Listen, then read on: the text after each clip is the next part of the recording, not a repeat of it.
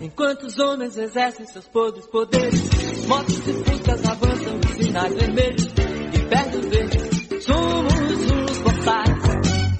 No ar, o Bendita Sois Voz, uma parceria do Voz com a Rádio Estação Web. Semanalmente, a gente discute a política e a sociedade brasileiras. O programa também estará disponível em voz.social e em aplicativos como SoundCloud, iTunes e agora também no Spotify. Dá para inclusive, offline.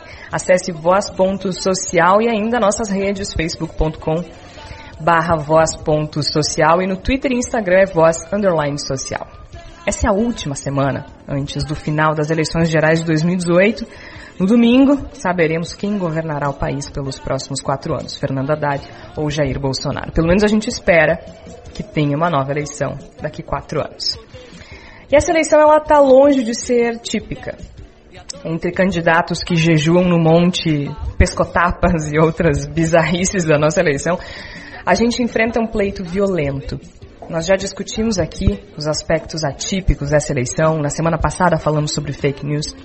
Discutimos o que os eleitores querem e ainda como decidir o voto. Conversamos com analistas, cientistas políticos para tentar compreender o momento e ajudar o nosso ouvinte a tomar uma decisão informada. Agora, às vésperas da eleição, decidimos deixar a política propriamente dita de lado, por incrível que pareça. Mas é como se fosse uma última oportunidade antes da tomada de decisão final a gente decidiu perguntar: nós estamos doentes? E eu faço essa pergunta para os meus colegas que me acompanham hoje. Flávia Cunha, tudo bem, Flávia? Seja bem-vinda novamente. Tudo bem, Jorge. Uh, eu peço licença aqui para os meus colegas de bancada para abrir o programa de hoje trazendo uma frase do Caio Fernando Abreu, que, que nessas pesquisas para o Voz, né, nos textos que eu escrevo na, na coluna Voz Literários, o Caio Fernando Abreu sempre atual. Né? Ele faleceu em 1996, mas infelizmente parece que ele faz essa radiografia da sociedade e, e traz coisas que, que nos tocam até hoje de uma forma dolorosa. Né? Então vou, vou citar aqui o Caio. Porque o mais doloroso nisso tudo não é sequer a crise social, mas a crise na alma das pessoas. Vê se não parece que ele está se referindo às eleições de 2018. Acho que essa é uma boa maneira de começar a responder essa pergunta. Conosco aqui também o Igor Natush. Bem-vindo, Igor. Muito obrigado. Seguimos. Tércio Sacol, jornalista e professor. Tudo bem, Tércio? Tudo bem, Jorge, dentro do possível. Dentro do possível. A campanha eleitoral nunca foi tão violenta, né? Do ponto de vista físico e simbólico também. Será que nós estamos doentes? Porque nós estamos elegendo um candidato que flerta com o autoritarismo a ponto de dizer que vai acabar com todo tipo de ativismo e que afirmou nessa semana, nós estamos na semana do dia 21, gravando no dia 23, né? Hoje, no dia 23. E ele afirma também, com todas as letras, que a oposição, se quiser ficar aqui, vai ter que se colocar sob a lei de todos nós, diz ele. Ou vão para fora ou vão para a cadeia. E ele é aplaudido. E ele é aplaudido quando diz outras coisas também, que nós já discutimos em outros episódios do Bendito Sois Vós. A gente está doente? Tem uma resposta curta e uma resposta longuíssima para essa, essa colocação. A longa, a, a, a, longa a gente vai desenvolver durante o, todo o programa. Sim. A curta, sim, nós estamos doentes. Eu acho que a gente vive um momento no qual uh, a gente se deixou engolir de tal maneira pela, pelo individualismo e pela, e pela nossa definição a partir da oposição, o que nos define não é o que nos aproxima dos outros, mas sim o que nos afasta. Nós somos porque nós não somos os outros. Eu sou o que, o que, o que é diferente das outras pessoas. E eu acho que isso se tornou tão imenso, tão tão grande que acabou engolindo a sociedade, a sociedade brasileira nesse momento, com reflexos evidentemente que são globais. O Brasil não está doente sozinho né, no, mundo. É, isso, isso eu acho importante. Desculpa te interromper, mas eu não quero que os nossos ouvintes pensem que nós estamos dizendo que quem vota em A ou B é isso, é doente. Exato. Não é isso. A gente não está discutindo aqui que o eleitor de Jair Bolsonaro é uma pessoa doente. Não é isso. Nós estamos falando se nós estamos doentes enquanto sociedade. Inclusive porque, Jorge, agora eu te interrompendo, inclusive porque o voto no Haddad também é um voto de oposição. Ele, é, ele é, vota no Haddad porque não pode votar no, no, no, Bolsonaro. E eu defino meu voto, defino a minha, definição, a minha posição ao Bolsonaro também pelo que ele, ele me causa de repulsa.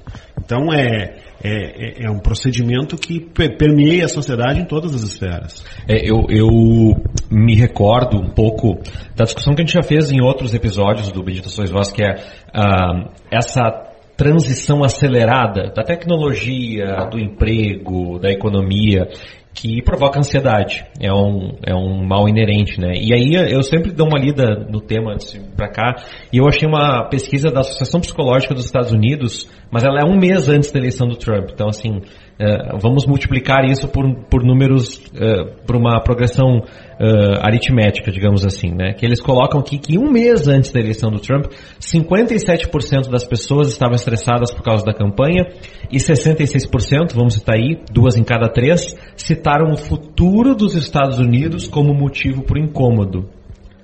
Isso é um mês antes da eleição de Donald Trump. Uhum. Uma pessoa que, do lado do Bolsonaro, é a Madre Teresa de Calcutá do conservadorismo, né? Aproveitando esse gancho do Tércio, é, e inclusive foi uma das coisas que nos inspirou ao programa de hoje.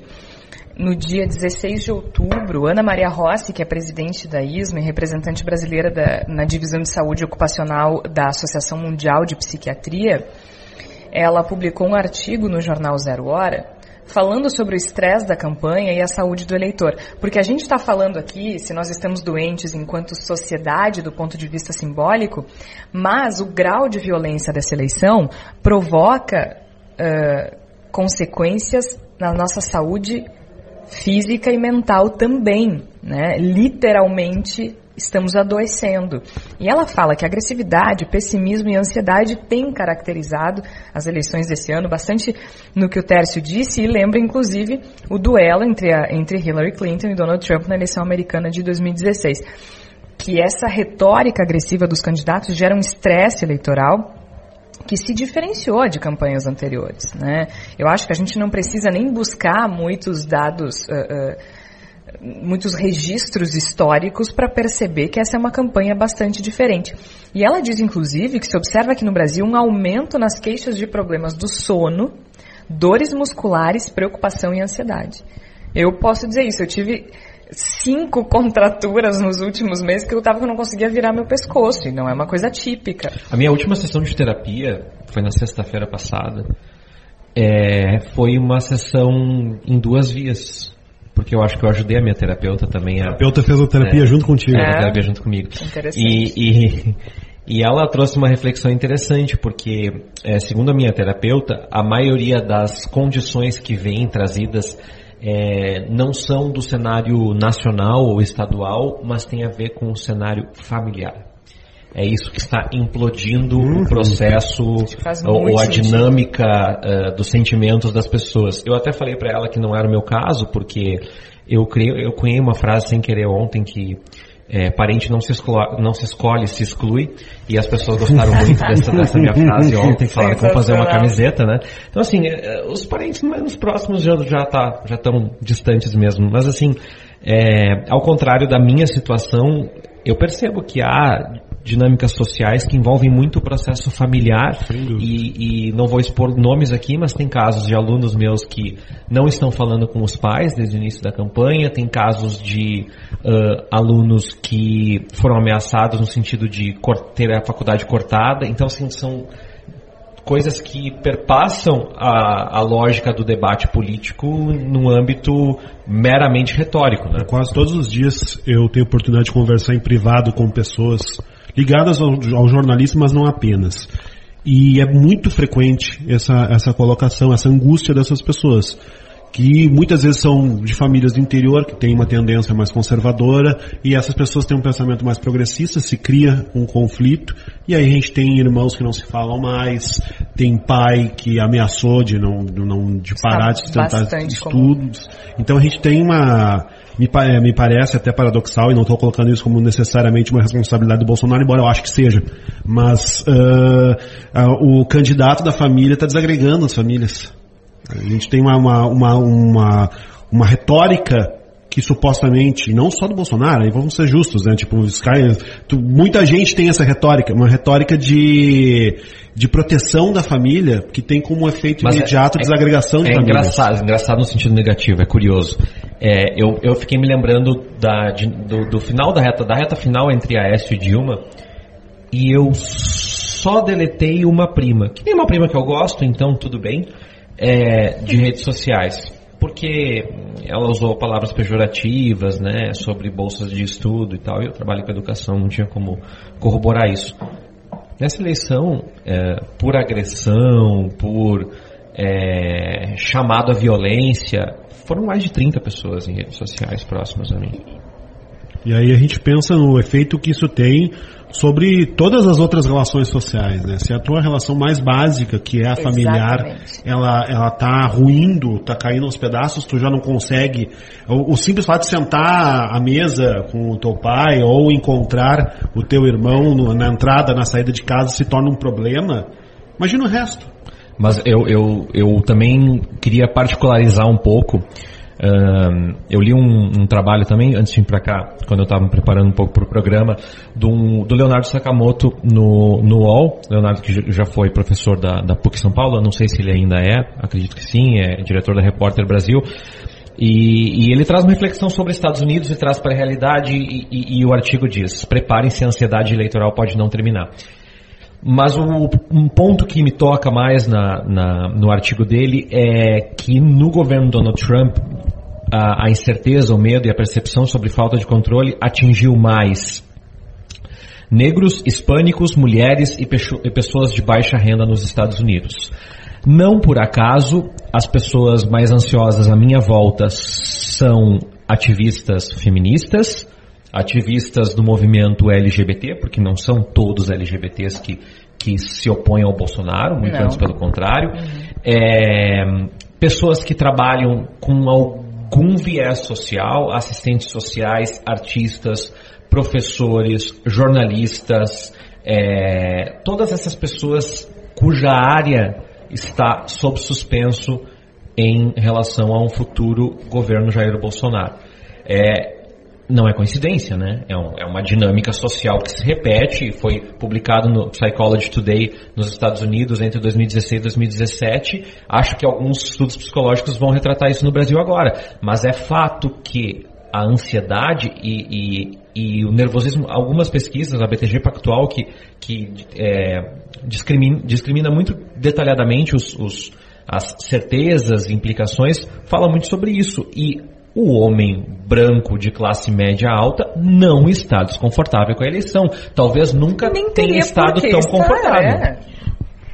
A, a não ser que seja um homem branco hétero com capacidade de empatia, né? Ah, Se não, colocar não, sim, no lugar tá falando dos tá parentes. A, a, É, estereotipia É, do Walter é. Lippmann lá, do, do- a ideia Até porque mágica, aqui né? temos dois homens, homens brancos, tipo, não é essa questão. É, É, é, é é- é é um- é um, estereótipo, um estereótipo do eleitor padrão, assim, né?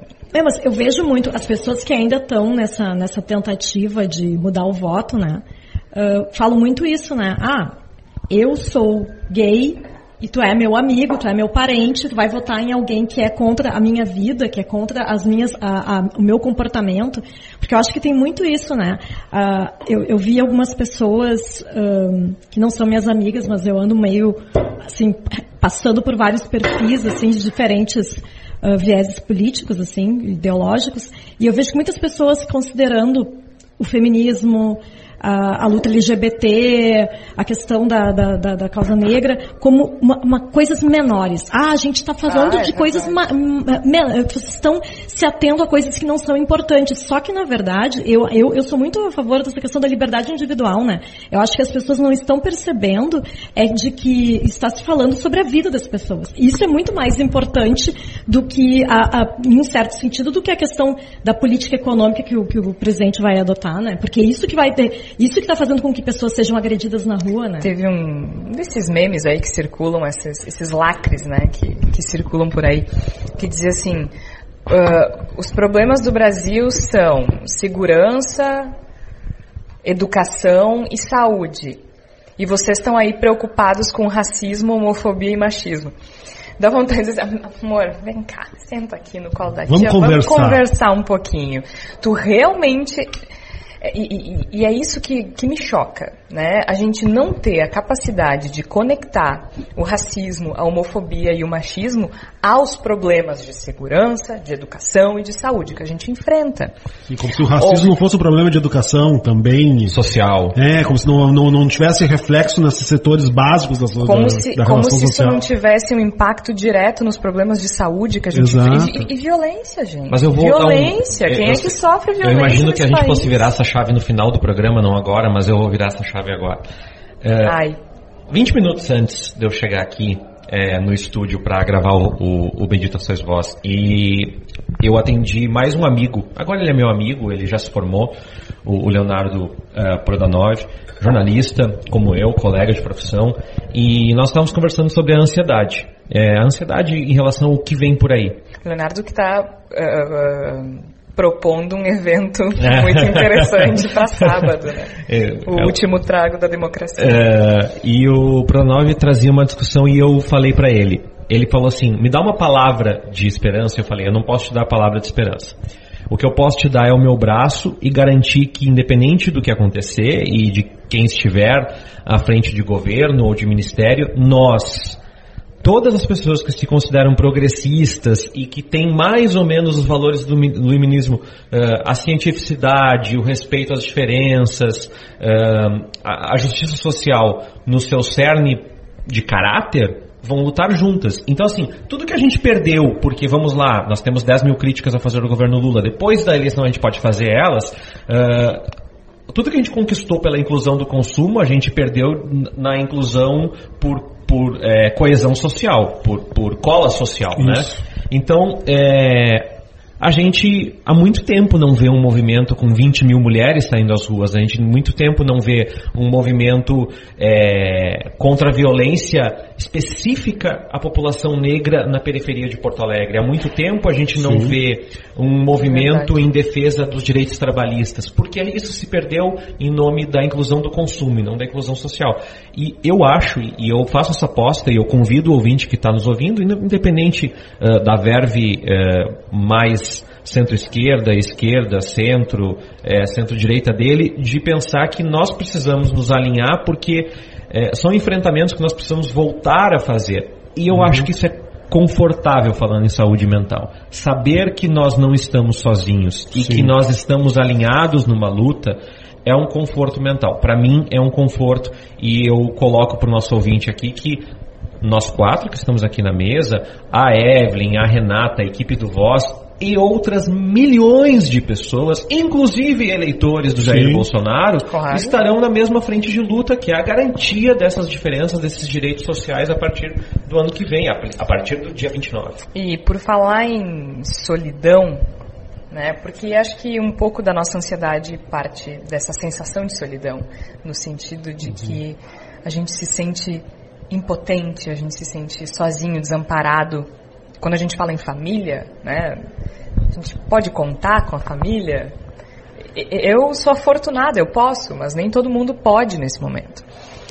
E a gente está aqui falando das nossas experiências pessoais, ah, do que a gente sente, das nossas impressões, mas isso vai além e, e é por isso que a gente vai até São Paulo agora para conversar com a Evelyn Argenta, que está ao lado de um entrevistado que pode esclarecer muito os motivos eh, pelos quais essa eleição mexe conosco dessa forma e as consequências disso para a nossa saúde mental e para a política também. Olá, Evelyn, seja bem-vinda à conversa. Olá, Georgia, pessoal do estúdio aí em Porto Alegre. Já que o assunto do podcast dessa semana é saúde mental e às vezes até física durante essa eleição, esse período eleitoral, eu chamei para o nosso bate-papo de hoje ninguém menos que o psicanalista, professor titular do Departamento de Psicologia da USP, Christian Dunker. Professor, obrigadíssima pela sua atenção. Bem-vindo ao Bendita Sois Vós. Eu que agradeço, Evelyn. Um abraço para a turma aí do Sul. Prof- Vamos conversar. Vamos lá, professor. É, aos olhos da psicanálise, até da história, né? Como é que a gente chegou a esse momento de ódio que a gente está vendo na, nessa eleição? É, a gente tem uma série histórica que compôs isso, né, e que pode ser pensada a partir de 2013, quando a gente tem uma revolta popular e, que dá luz a um, a um embate, né, que muda, muda o sentido das reivindicações e que progride para 2016, quando se forma uma espécie de comunhão nacional em torno da injustiça, né, quer porque a Lava Jato está trazendo à tona casos de corrupção, quer porque o impeachment de Dilma é feito por vias irregulares do ponto de vista jurídico.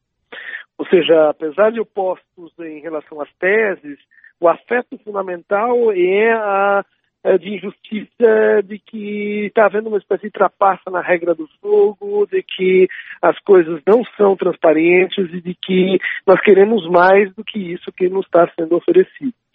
Esse sentimento de injustiça foi muito maltratado. Né? Ele, ele evoluiu para uma destituição das instâncias de mediação da palavra, né? imprensa, intelectuais, artistas, né? Isso tudo atravessado pela, pelo universo virtual, né? Com acesso aí de muitas pessoas para esse novo, novo ambiente de posicionamento político e que redundou numa espécie de vale tudo, em que é, as pessoas elas não falam mais individualmente, mas elas é, apenas representam determinadas posições. Então, se você apoia um determinado partido, não é porque você vê nele coisas boas e ruins, mas porque você tem algum interesse. Você, no fundo, é uma espécie de corrupto. Né? Inversamente, se você apoia um candidato um conservador, é porque você se transforma imediatamente no fascista. Né?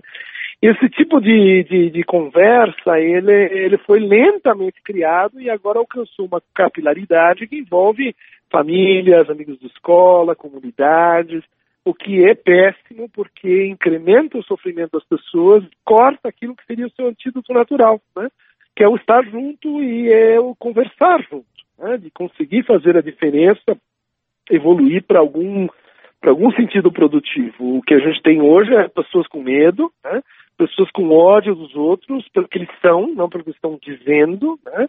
E, ou seja, um ódio que é completamente estereotipado, e que, e que, e que pega carona né, num discurso de, de um candidato é, que de fato ameaça as pessoas, né? Diz recentemente vai exterminar os, os, os petistas, né? Que vai que vai atacá-los. Né? Então, isso é uma autorização uh, explícita, né? Que ofende muitas minorias e que, e que dificulta muito o diálogo, né? Que seria o, o essencial para esse momento. Uhum. O senhor falou da, dessa sensação de medo e até é interessante a gente falar dessa subjetividade nesse processo eleitoral, porque no começo desse mês, do mês de outubro aqui de 2018, é, teve uma pesquisa, uma das várias pesquisas da Datafolha de intenção de voto, ela teve um detalhamento e ela é, conseguiu identificar sentimentos nas pessoas. Então, 79% dos entrevistados disseram que estão tristes, 78% estão desanimados e 88% se sentem inseguros. E aí eu queria lhe perguntar, são sentimentos normais, digamos assim, eu não sei nem se essa é a palavra correta para a gente usar, num processo eleitoral que deveria ser natural, deveria já estar tá consolidado? É normal a gente estar tá triste, desanimado e com medo? Não, isso é completamente assim discrepante com, uh, com vésperas de eleições, né? Isso é completamente anômalo para o quadro brasileiro. Quem passou várias eleições sabe que é, que esse clima ele é, ele é novo. Né? É, e, e, vamos atentar né, para as palavras específicas. Né? Tristeza. É, não sei se essa palavra foi a palavra disponível para descrever o que a gente nos consultórios está escutando, está muito preocupado, né? que é uma, uma palavra que talvez venha junto com tristeza, mas não é tristeza, é solidão. Né? Hum. É o sentimento de você estar isolado, de que você não tem recursos para lidar com essa vaga, com essa onda, né? e que sozinho você tem que enfrentar um inimigo assim meio opaco, com uma face meio obscura. Né? Isso nos leva assim ao, ao, ao segundo, segundo ao sentimento aí descrito pela pesquisa, que é assim nesse estado de, de desalento, de desistência, é, ou seja, como se se, se, se, pinta uma paisagem subjetiva é, cinza, né? onde no fundo todos são iguais, né? onde no fundo não há diferença que seja significativa. Né? Isso, de fato, está movendo o voto da maior parte da população, né? e, que gostaria de talvez ter terceiros, quartos e quintos candidatos e que gostaria de ter um envolvimento um pouco maior com tese, né? e não com ofensa. Uhum. Então, uh, é, a pessoa nesse estado de desistência subjetiva, que é um convite para a depressão, né, ela sente que o voto dela vale muito pouco, né, que no fundo exprime apenas o seu sentimento solitário de ser irrelevante. Essa é a situação onde os totalitarismos adoram florescer. Né? E por isso que eles dão tão pouco valor à vida, por isso que eles uh, enfim, são tão uh, uh, inclinados para, para, a produção de guerras, seja guerras internas, seja guerras externas, né? porque, ou seja, ele opera sobre um fundo de desqualificação da, do pequeno, né? Da, da, pequena transformação, da pequena mudança, da pequena conversa, né? tudo se torna assim uma questão de grandes vagas, grandes forças em oposição. Né? Uhum. Isso é péssimo, né? isso é depressivo, isso é melancolizante. E é assim que, que, que, a gente domina as pessoas, né? Dizendo para elas que elas não têm, não têm possibilidade de mudar, né? De que o sistema é muito mais forte do que elas, e que elas têm que, no fundo, aceitar uma espécie de resistência passiva a tudo o que está acontecendo. Uhum. Bom, esse afeto básico, ele, ele propicia uma espécie de inversão radical, né? Que é a sua inversão para o ódio. Então, assim como a tua impotência é muito grande, ela só pode ser tratada pelo quê? Por uma grande onipotência. Né? Então alguém que é, por exemplo, como um pai super poderoso, que tem poderes celestiais e que vai produzir uma espécie de recomeço do zero. Né? E essa é receita para catástrofe, né? porque uhum. ela está propondo que o laço que a gente deve fazer é assim, vamos nos juntar para odiar alguém? Quem mais a gente pode trazer para o nosso clube e que daí a gente vai ficar junto? Por quê? Porque não é, não é, porque a gente tem um horizonte de desejo comum, é porque a gente tem um inimigo comum, uma, uma, uma, uma pessoa, um partido que é assim a razão e causa de todos os nossos males. Né? Quando a pessoa começa a pensar assim, né, quer dizer, o seu problema está fora de você, né, é o outro, e ele está encarnado numa única pessoa, e que se a gente eliminar essa pessoa, tudo vai voltar ao normal. Né? A gente começa a entrar num funcionamento de massa, né? mesmo que você esteja solitário, né? a, tua, a tua psique começa a funcionar em estado de massa e você se torna facilmente manipulável. Né? Você entra em qualquer fake news, você, é, diante daquela pequena diferença, que é a diferença na família, diferença com quem você ama, né? Uhum. E, às vezes em casal, a gente tem visto isso, né? Separações se precipitando, porque um é o Bolsonaro, o outro é Haddad, né? É, por quê? Porque é, essa, essa diferença não é uma diferença é, que no fundo tem um termo comum, né? o Brasil. Ela é uma diferença que ofende a existência dos envolvidos. Exatamente. Então, você só pode ter o quê? A eliminação da pessoa. Mesmo que você não diga vamos matar, vamos exterminar, vamos fazer limpeza étnica, o raciocínio, o discurso, ele está propondo isso. Né? Uhum. E, bom, o que, que isso gera a médio prazo? E nós já é, era isso que eu ia lhe perguntar, se isso, se isso gera, é, se essa instabilidade, esse medo, essa diferença pode gerar ansiedade ou até algum tipo de depressão realmente, assim, uma doença de verdade. Não, mas não, não só pode, como Já é está. está vendo, está acontecendo, né? A olhos vistos, né?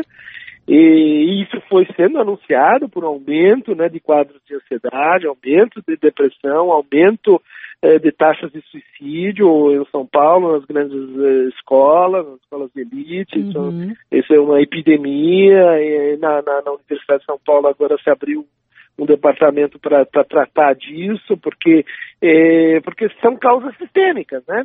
Porque quando você pega na outra ponta a pessoa que está deprimida, a pessoa que está ansiosa, ou que está fazendo um pânico, é, isso não é de uma hora para outra, né? Isso é uma forma de vida que vai estabelecendo o medo e o ódio como afetos fundamentais, o ódio cansa a pessoa, ela se sente isolada e aquilo que era antes um sofrimento, né, uma, uma forma de sofrimento, é maltratado, porque você tirou a comunidade de perto dela, né? é individualizado, e daí você tem tcharam, um quadro clínico formado com sintomas, né, que exige então um tratamento, uma medicação e assim por diante. E como é que a gente sobrevive? É a pergunta de um milhão de dólares, professor, porque até quando o nosso contato inicial ele contém, né? Que eu ando sonhando, uhum. eu não paro de trabalhar. Eu trabalho durante o dia, trabalho durante a noite, e deveria ganhar um adicional noturno literalmente. É, como é que a gente se afasta desse ódio, ou pelo menos tenta encontrar maneiras de sobreviver a isso? É, bom, é, como dizia o Freud, a receita para a felicidade ela é um caminho assim, individual, cada um vai ter a sua, a sua via, né? Mas tem algumas coisas básicas que a gente está francamente desconhecendo e, e desvalorizando. Né?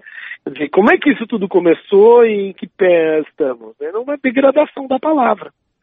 A gente não se escuta mais, a gente não se fala mais, é, a palavra ela está totalmente pasteurizada, ela se transformou principalmente em uma palavra em estrutura digital, né, com, com o bom e o mal que isso comporta, né, e que, e que a gente não tem mais pessoalidade nas nossas trocas de, de linguagem, nem de trabalho, nem, nem de desejo. Né. Então, o primeiro passo é recuar da certeza, né, é, é, é, é, suspender esse juízo sobre o outro e sobre si, né? o juízo que você está certo, o outro está errado, deixar a dúvida entrar. Né?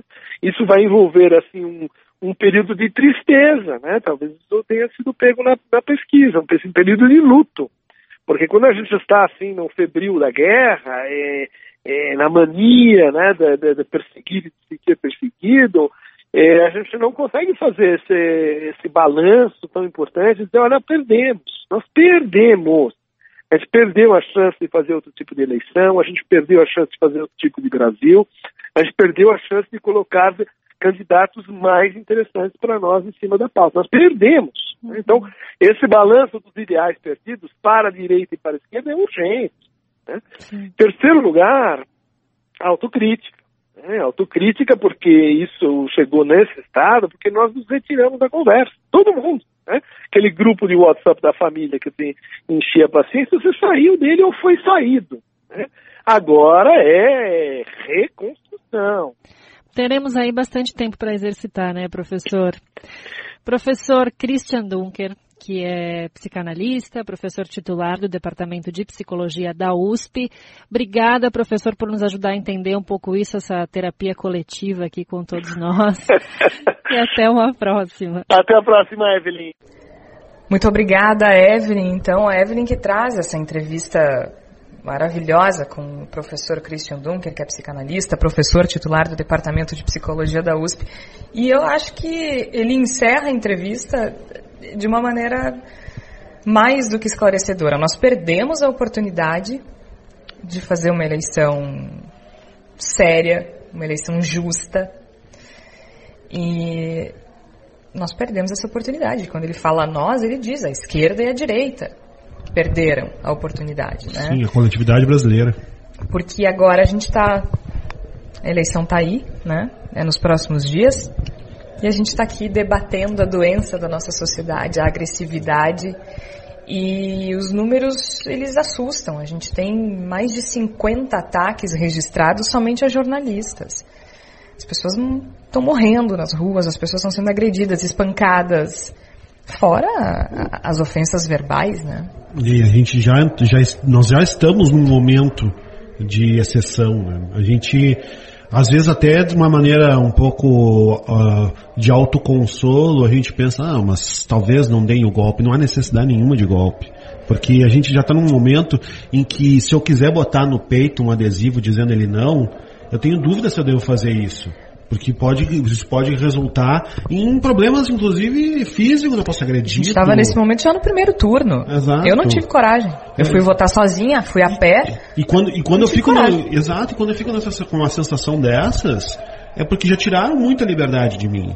Já Hoje, foi uma coisa, muita coisa foi arrancada de mim. Hoje, dia 23 de outubro, aconteceu uma coisa interessante aqui em Porto Alegre, que é onde a gente grava o Bendita Sois Vós que o candidato Jair Bolsonaro deu uma entrevista à Rádio Guaíba e disse que só falaria com o âncora, não aceitaria perguntas de qualquer outro jornalista, o produtor e o âncora aceitaram, mas isso submeteu os outros participantes do programa a uma situação constrangedora. E o professor Juremir Machado da Silva, um jornalista, historiador, sociólogo, pesquisador reconhecido no mundo inteiro, e não é exagero nenhum dizer isso. Na França ele é provavelmente mais respeitado do que aqui, né? A gente tem essa mania de, Exatamente. É, de não reconhecer o valor que a gente tem. E o professor Juremir disse é, ele nos censurou.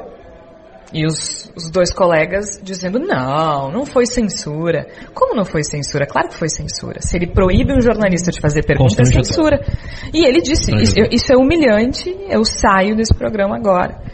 Foi muito bom conviver com vocês durante 10 anos. E ele saiu do programa. A eleição ainda não terminou.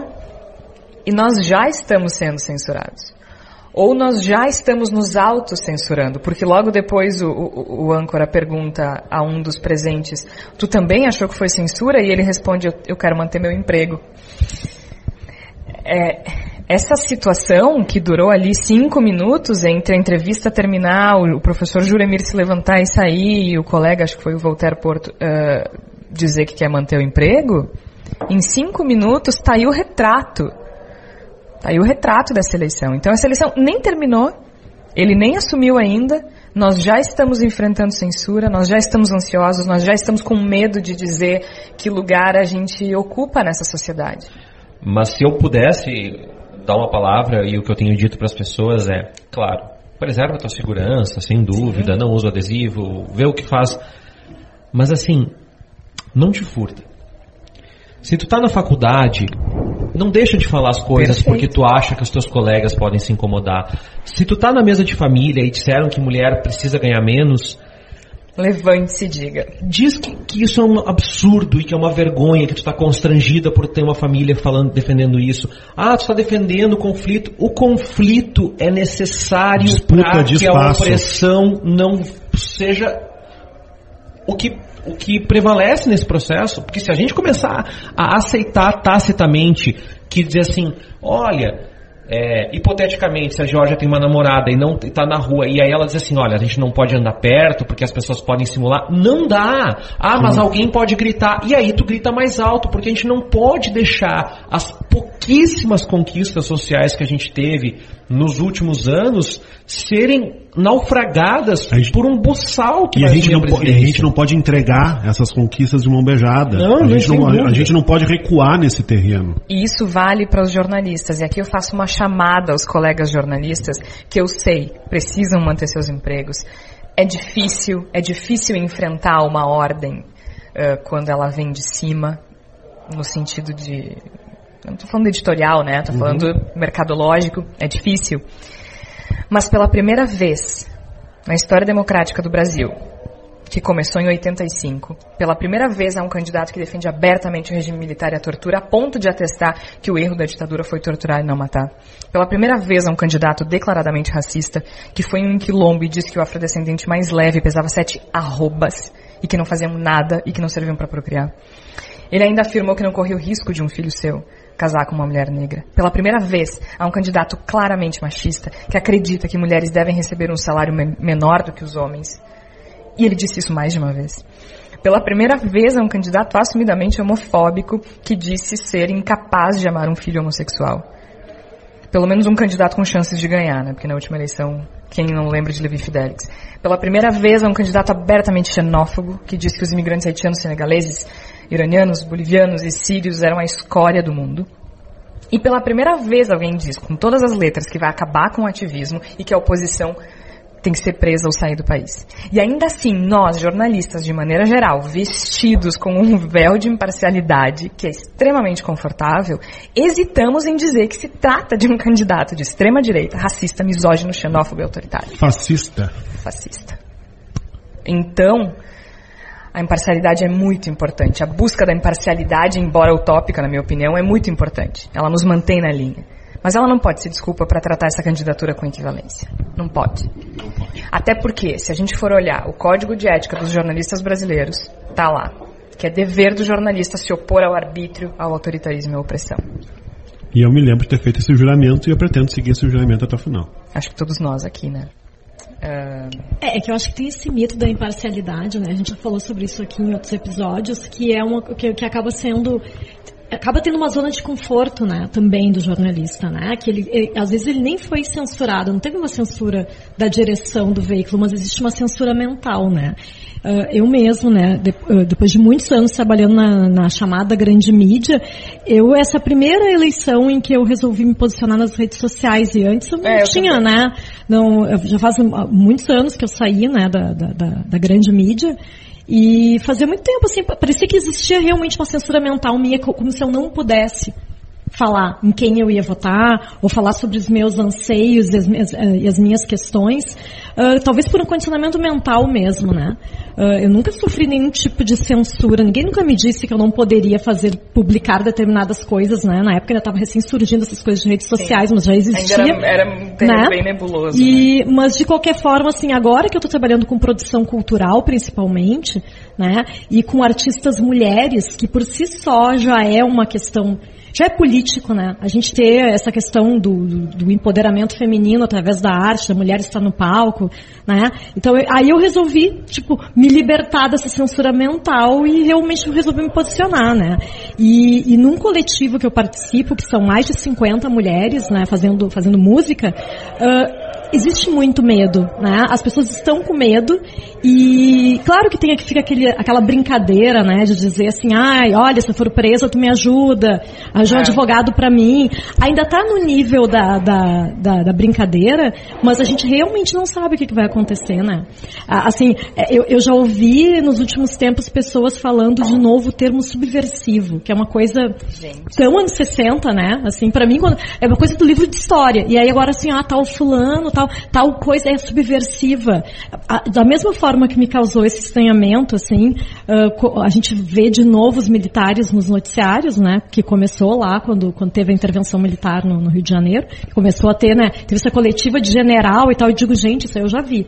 Né? Isso aí fazia parte da minha infância, eu não queria que estivesse voltando no século XXI, né? É, eu teria duas coisas a dizer a esse respeito. A primeira, que a gente está vendo uma demonstração prática de como a história, quando é resolvida, se repete como farsa. É uma imensa farsa que a gente está vendo, né? Tipo, a gente está tratando de coisas que, que já não tinham muita consistência há 50 anos e que tem muito menos consistência agora e mesmo assim elas são, elas são definidoras. A gente está definindo uma eleição a partir do medo do comunismo, por exemplo. Que é, uma, que é um fantasma, e é um fantasma pobre, é um paupérrimo, sem sustentação. E eu acho que isso demonstra muito bem como a nossa doença, vai falando no caso do Brasil, né, tentando não globalizar, tratando da doença brasileira, a nossa doença ela é fruto de sintomas que não foram tratados, né? A gente não tratou da ditadura militar, a gente não tratou da nossa dívida causada a partir do período de escravidão, a gente não tratou do, não tem tratado das, da, da, morte, da quantidade brutal de mortes de, de, de, pessoas LGBT, especialmente travestis. Aqui é uma, uma chacina permanente de travestis no Brasil. Com o maior número é. de mortes. A, a, a, gente não tratou do, de todas essas chagas que vêm do nosso passado, que nós estamos sistematicamente colocando para o lado em nome da nossa grande, da, da, da nossa grande lenda conveniente coletiva de que o brasileiro é um povo cordial, de que a gente não tem por que entrar em briga.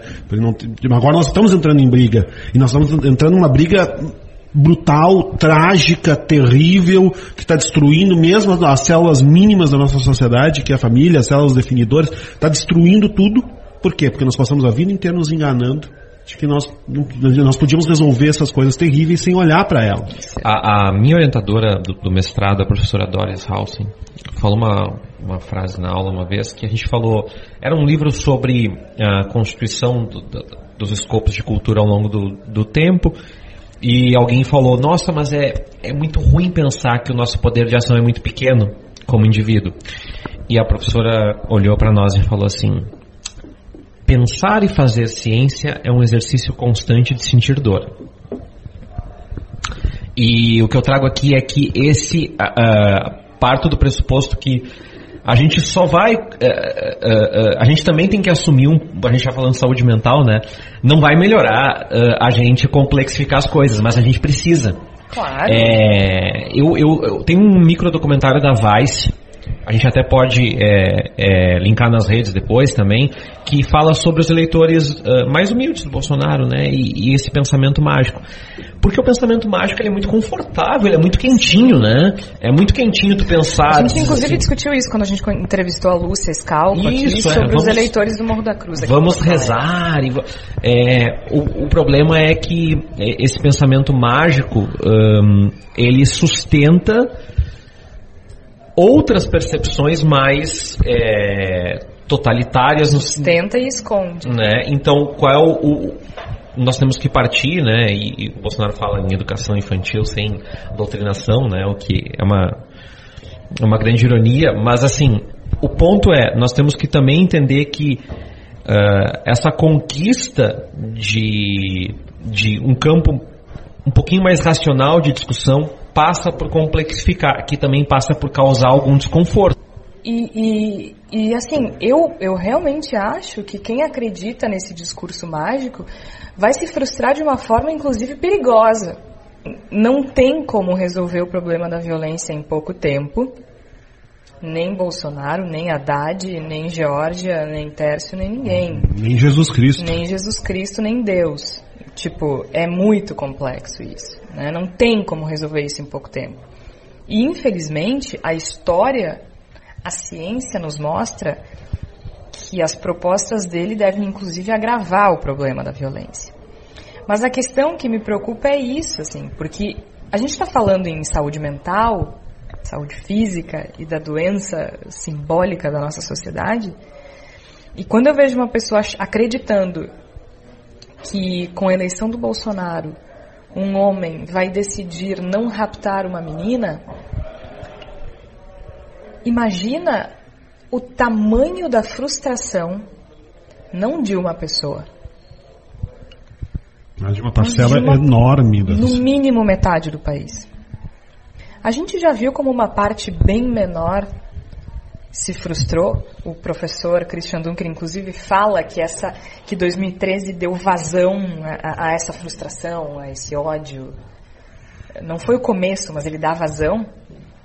Vocês imaginem a frustração que isso não vai causar daqui 3, 4, 5 anos em 100 milhões de pessoas. E, e, e, essa, essa, esse desgaste, essa, essa canseira desse processo, é, é, eu concordo com o Igor, acho que a gente trazer um pouco para a nossa realidade, mas esse desencanto com a democracia, como a gente conhece, ele é, ele é um fenômeno de ordem mundial. Né? A Itália elegeu a Lega Nord. É... E mesmo aqui, Tércio, não é recente. Se a gente pegar estudos do Latino Barômetro, que, que analisa a, a confiança das pessoas nas instituições e na democracia, a gente pega desde lá, do final da década de 90, Aqui no Brasil a gente sempre ficou ali rondando os 20% de pessoas que preferem a ditadura. E, claro que isso aumenta e diminui. E eu acho que a gente tem que colocar em perspectivas assim, o quanto, ah, mas os políticos precisam entender os anseios da população. O quanto isso é possível também e o quanto é isso. isso. não é possível. Porque um, uh, a gente também tem essa, essa visão mágica de que a política é muito interessante porque o brasileiro médio tem posicionamentos liberais econômicos, mas com uma grande expectativa em relação ao Estado, o que é um paradoxo absurdamente grande. Né? Simplesmente né? não funciona, uma receita de bolo que não tem como dar certo. não tem como, né? não tem como dar certo. E... É bolo fofo sem fermento. É, é então, uma das coisas que me parece é, é a gente tem para pensar mais salutarmente, um debate mais democrático, também entender exatamente, olha só, uh, se tu quer um posto de saúde funcionando melhor, essa história de congelar gastos por 20 anos não vai, não, não fecha, essa conta não fecha, né? Ou é um posto de saúde melhor com investimento maior, ou é um posto de saúde pior com congelamento de gastos. Ah, alguém, alguém que é economista ou contador está nos ouvindo, ah, não é assim. Não, eu estou sendo um pouco extremista na, na, discussão, mas o ponto é que nós temos que começar, eu, eu gosto muito da, da fala da Georgia lá no Festival 13, dar nome aos bois. A gente, tem uma, a gente tem um apreço tão grande no jornalismo de dizer assim, olha, mas tem que tomar cuidado, porque isso... Não, tem que dar nome aos bois. Não se chama contingenciamento, não, é corte, porque a partir do momento que tu tem um real que no ano que vem vale 90 centavos, isso é um corte, isso é um corte de gastos. Exatamente, eu acho que a gente começa a caminhar numa direção aqui no programa de começar a pensar se existe remédio para a doença, né? Se a doença que a gente está tendo aqui, se, ela não, se existe algum medicamento que possa ser aplicado. Eu acho que, aí voltando um pouco uma questão que o Terço tinha colocado no primeiro bloco, a gente tem meio que uma, uma retomada de certo, de um, de um certo modelo de, não queria dizer opressão, mas enfim, vou dizer, um modelo de opressão que é do homem branco heterossexual, que acha que está perdendo poder na medida em que a sociedade vai dando um giro para pautas mais progressivas e, e, e inclusivas, e, e é por isso que o homem branco branco, hétero, de classe média, não se, deve, talvez inclusive se sentindo muito bem durante a eleição, durante essa eleição, porque para ele é uma retomada desse poder. E é uma retomada de uma, dentro de uma lógica individualista, de uma lógica de que eu quero ser protegido, eu quero poder fazer isso, eu não aceito essas pessoas, eu, eu e eu. E me parece que se a gente vai pensar num antídoto para o que vai acontecer, como a Georgia colocou, daqui a 4, 5 anos, essa enorme desilusão que é a tendência natural desse, dessa, dessa aventura que está se, se, desenhando para o país, essa aventura trágica está se desenhando para o país nos próximos anos, se a gente consegue pensar em termos de antídoto, é justamente tentar reforçar redes de fraternidade, de solidariedade, né, tentar aumentar a capacidade de a, cola, o poder agregador desses grupos, né, falar para as pessoas que estão junto conosco nas disputas de que nós estamos com elas, de oferecer o nosso apoio, oferecer o nosso abraço, oferecer a nossa solidariedade. E isso nesse sentido eu acho que a gente até meio que já começou a vivenciar. Para mim, para mim essa questão questão do, do os, as manifestações, o ele não, eles são elementos que estão agregando pessoas que não estavam agregadas até um pouco é tempo verdade. atrás. É, eu acho que a nossa maior barreira nesse aspecto é fazer com que as pessoas percebam que há problema, que há motivo. Porque eu entendo quem escuta, quem escuta esse programa e diz assim, nossa, os caras estão viajando. Que choradeira, que, que chororô, chola menos. Eu, eu entendo.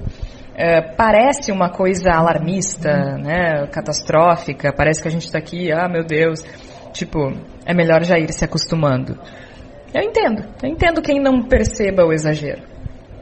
Mas a questão é que só não percebe quem se recusa a perceber muito rápido, assim, tu digita algumas palavras-chave no Twitter. E aí eu vou mostrar para vocês o que acontece. Petista tem mais que morrer mesmo. Se tem uma coisa que eu dispenso é qualquer relação com feminista gorda e peluda, que se virem sozinhas. Essa aqui para mim foi uma das piores. É, não essa, a, a próxima que eu vou ler agora. Para as uma menina, tá? Uma mulher chamada Juliana. Para as feministas, desconstruir a sociedade patriarcal é transar com um animal macho. Vão fundo, feminazes. Eu acho que vocês deveriam experimentar com um jegue de uma vez. Já que é para desconstruir, desconstruam com força. E aí um homem responde: Foda é querer trepar com uma coisa pesada e peluda daquelas. Teria que perder um tempo convencendo o jegue. Aí uma frase diz assim: ano que vem o amigo do seu filho pode estar indo para a escola com o revólver do pai na mochila. Pense nisso hoje. Qual é a resposta? O meu filho vai levar para atirar em filho de petista. Onde isso é exagero? A gente não está exagerando. Não. A gente não está exagerando. Não estamos exagerando. E eu só li alguns. E eu acho que fica muito claro a partir dessa, desse desfile de horrores que tu acabaste de trazer, Jorge, como a, as rachaduras que estão surgindo a partir dessa, desse mergulho no ódio, na violência, na agressão e nesse realce da diferença como algo que não deve ser apenas uh, combatido, mas eliminado, inclusive fisicamente, como essas rachaduras vão ser muito difíceis de da gente colar de volta. Tá Mas eu também queria fazer uma ressalva, Jorge, que eu acho que é importante colocar. Dá um pavor e dá um pânico muito grande. Viver as redes sociais, e a minha terapeuta fala muito isso, eu acho que deve haver uma comissão para ela, porque eu estou citando muito ela hoje. É, vamos convidá-la, vamos convidá-la. É, a rede social não é uma representação fiel do comportamento das pessoas em geral. Algumas são exatamente isso, outras não são exatamente isso. Dá força ao ódio, potencialmente da força ao ódio. O meu ponto é, é que as, é, é, o nosso ouvinte também entenda que mesmo que ele se eleja, que Bolsonaro se eleja, e eu acho que, que tudo tende a, a, levar a eleição dele, é importante pensar que, sei lá, com 58% dos votos, digamos, que não são 58% das pessoas que se alinham a um, uma ideia de, de, de, de ódio contra a não, tua pessoa. Com certeza. Claro que o discurso alimenta isso, mas o, o meu ponto é que, uh, pegando, eu acho que esses casos todos que tu leu são casos sem solução. Eu não acho que essas pessoas têm como dialogar, não acho que tem como melhorar, acho que são pessoas é, a, a, fadadas a, ao esquecimento uh, por quem tem o um mínimo de empatia. Mas do outro lado também entender uh, e, e, pegar alguns casos mais próximos meus que algumas das pessoas que estão partindo para o ataque, muitas vezes até de uma forma descompensada, um, tem algum grau de empatia lá no fundo para ser encontrado. Não, eu percebo, Tércio, eu concordo contigo. O, o, que, o que eu acho que está acontecendo agora é o seguinte: essas pessoas que estão manifestando isso pensam assim.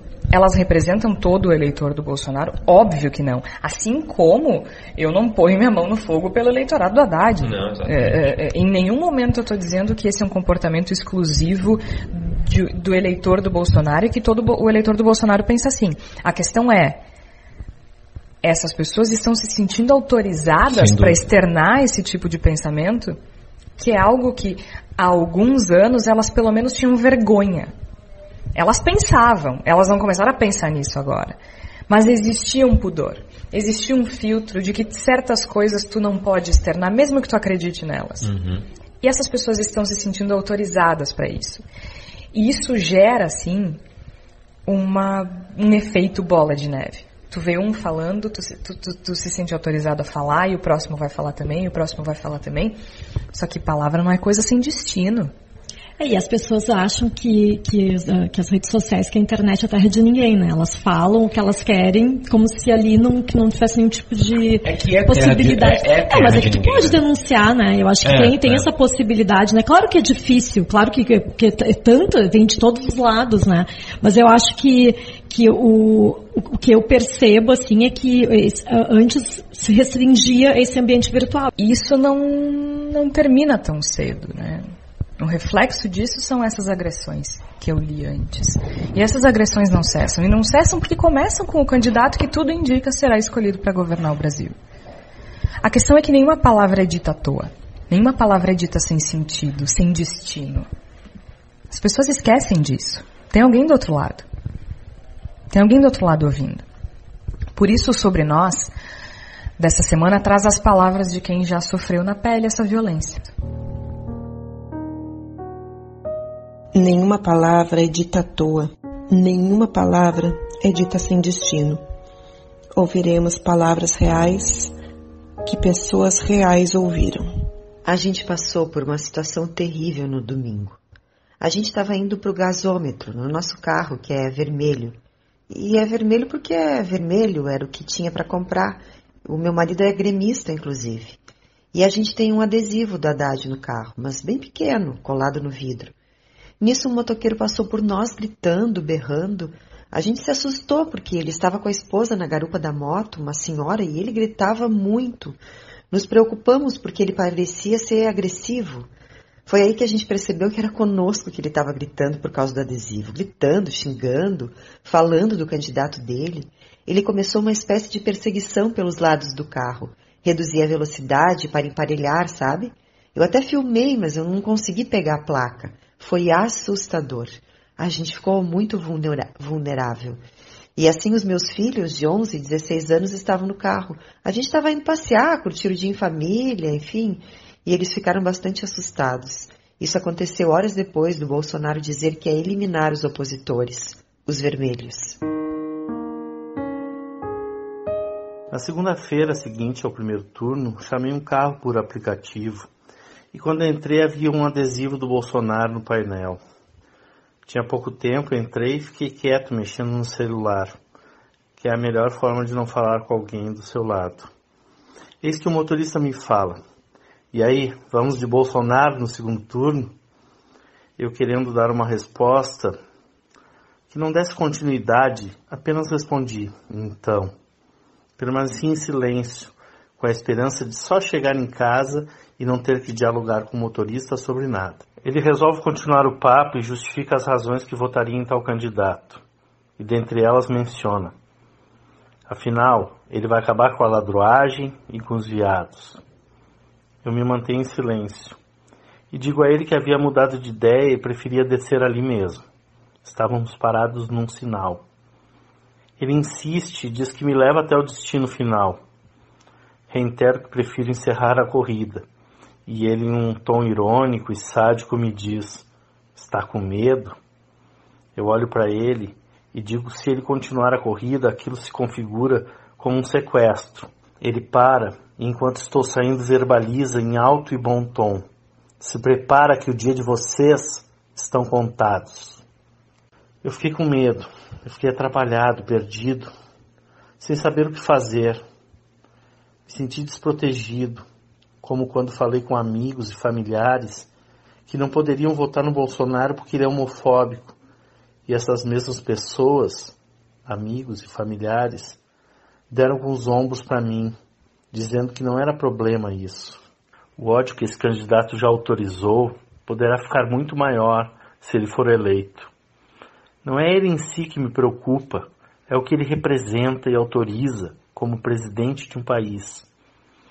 Essa cena que eu narrei ecoa dentro de mim, evocando as lembranças de quando eu era criança Apanhava enquanto me chamavam de bichinha. E eu não podia falar nada para ninguém, eu já tinha ouvido que eu precisava me endireitar. Evocam quando eu era adolescente e andava com os dedos cruzados, sem respirar, para passar por perto de alguns colegas de escola, com a esperança de que não me percebessem para eu poder seguir adiante.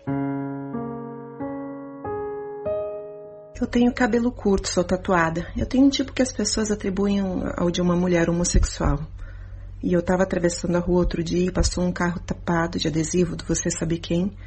E um cara botou o corpo para fora e gritou para mim aos berros: E aí, sapata, vou enfiar no teu rabo, tua hora vai chegar. Era uma rua estreita, pequena. Tinha outro cara com a mão para fora fazendo sinal de foda-se. Eu me assustei, atravessei a rua e me encostei na parede, porque parecia que eles iam arremessar alguma coisa de dentro do carro. Era dia, tinha gente na rua. Acho que eles perceberam o meu susto e gritaram: cagona! Eu já fui vítima de várias violências, assalto, roubo, enfim, mas nunca me senti tão vulnerável e frágil e violentada como naquele dia. Eu já sofri inclusive violência doméstica. E eu só posso comparar isso. Eu fiquei com medo, me passou um milhão de coisas pela cabeça. Para onde eu corro? O que vai ser de mim, dos meus filhos? Porque eu tenho consciência da gravidade desse comportamento. Me traumatizou mesmo.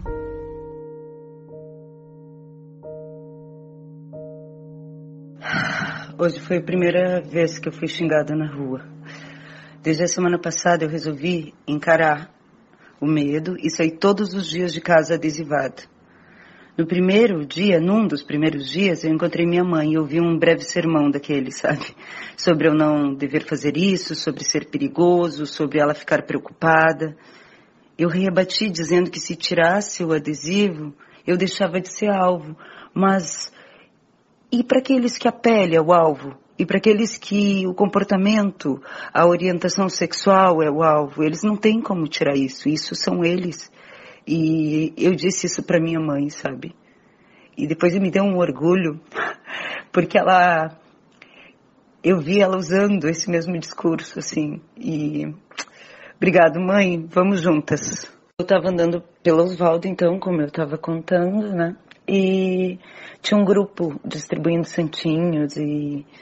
Enfim, eu meu adesivo, meu bottom e a camiseta, toque como uma garota para fechar com chave de ouro. Fomos andando, passamos pelo grupo, né? De, uh, eu estava com fone de ouvido, de boa. E aí eu comecei a escutar uns bandidos querem votar em presidiário. Quem vota em ladrão é bandido também, e assim por diante. Eu segui o meu caminho, só que eu percebi que a voz uh, que estava julgando esses xingamentos também me seguiu. E aí eu me lembrei que na minha mochila também tinha um adesivo. E aí eu uh, ralentei o passo para que o, o agressor, o cara que estava falando essas coisas, pudesse passar. Quando ele passou, ele virou e olhou bem para mim e disse que isso ia acabar, que a gente não ia mais poder viver nesse país agindo assim. Agindo assim como? É a pergunta que eu faço. Eu estava passando simplesmente com o meu adesivo e o meu bottom. Agir assim como? Eu pergunto. Ele não, ele nunca. Ele não, ele nunca. As histórias que ouvimos aconteceram de verdade, com pessoas de verdade, que sofreram de verdade. Nenhuma palavra é dita à toa.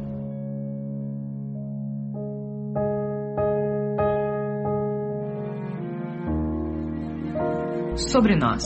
Direção Raquel Grabowska. Trilha sonora Ângelo Primon. Montagem Rogério Barbosa.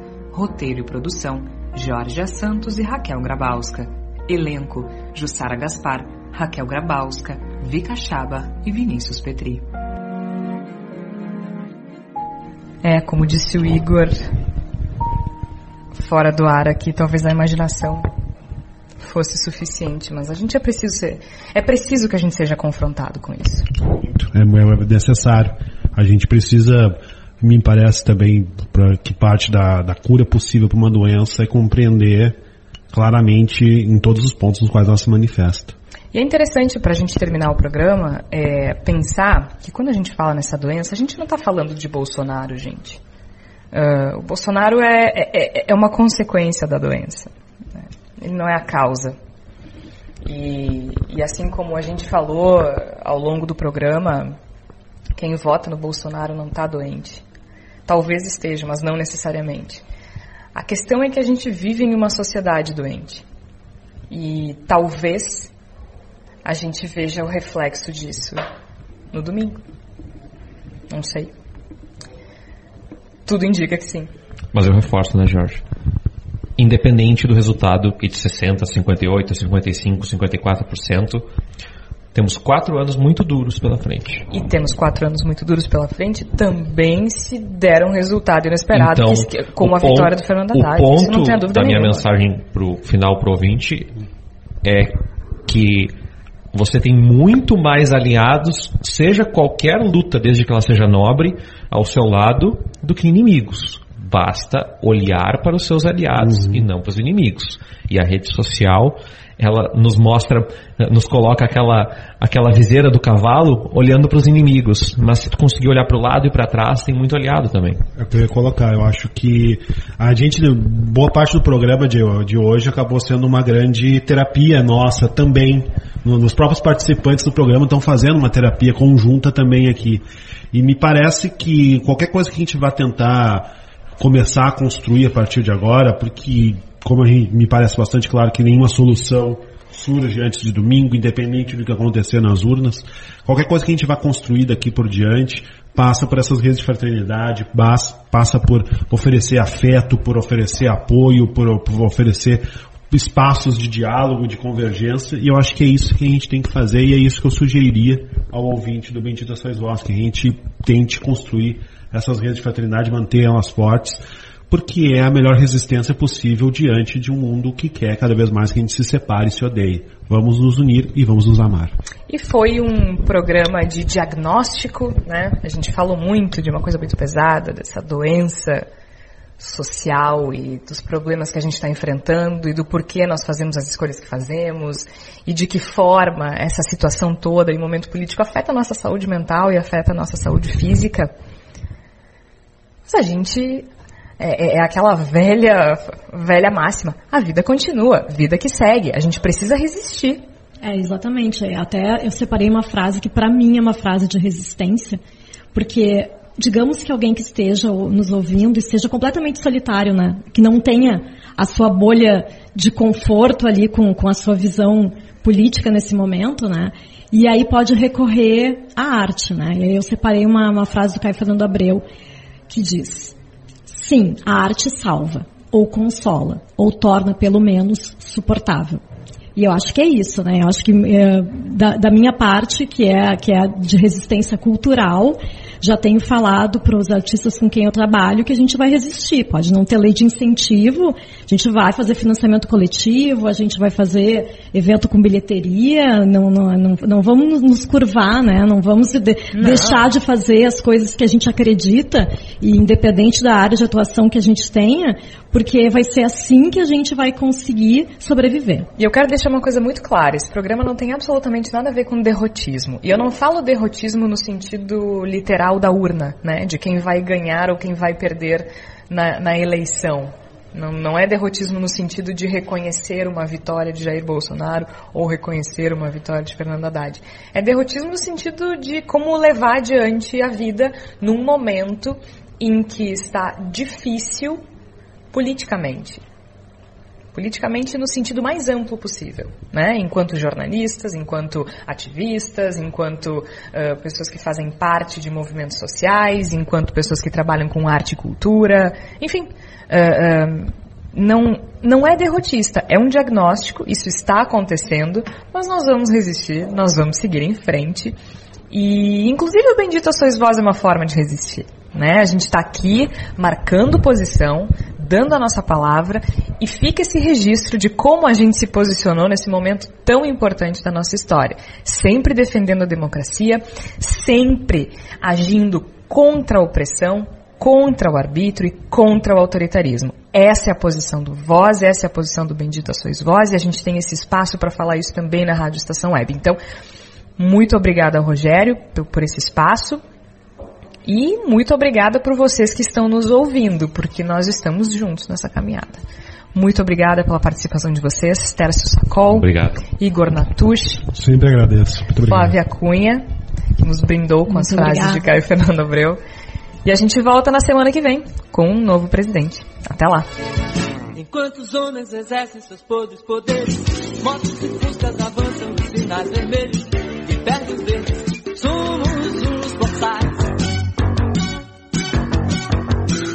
a querer gritar, mientras me ves como un sonido.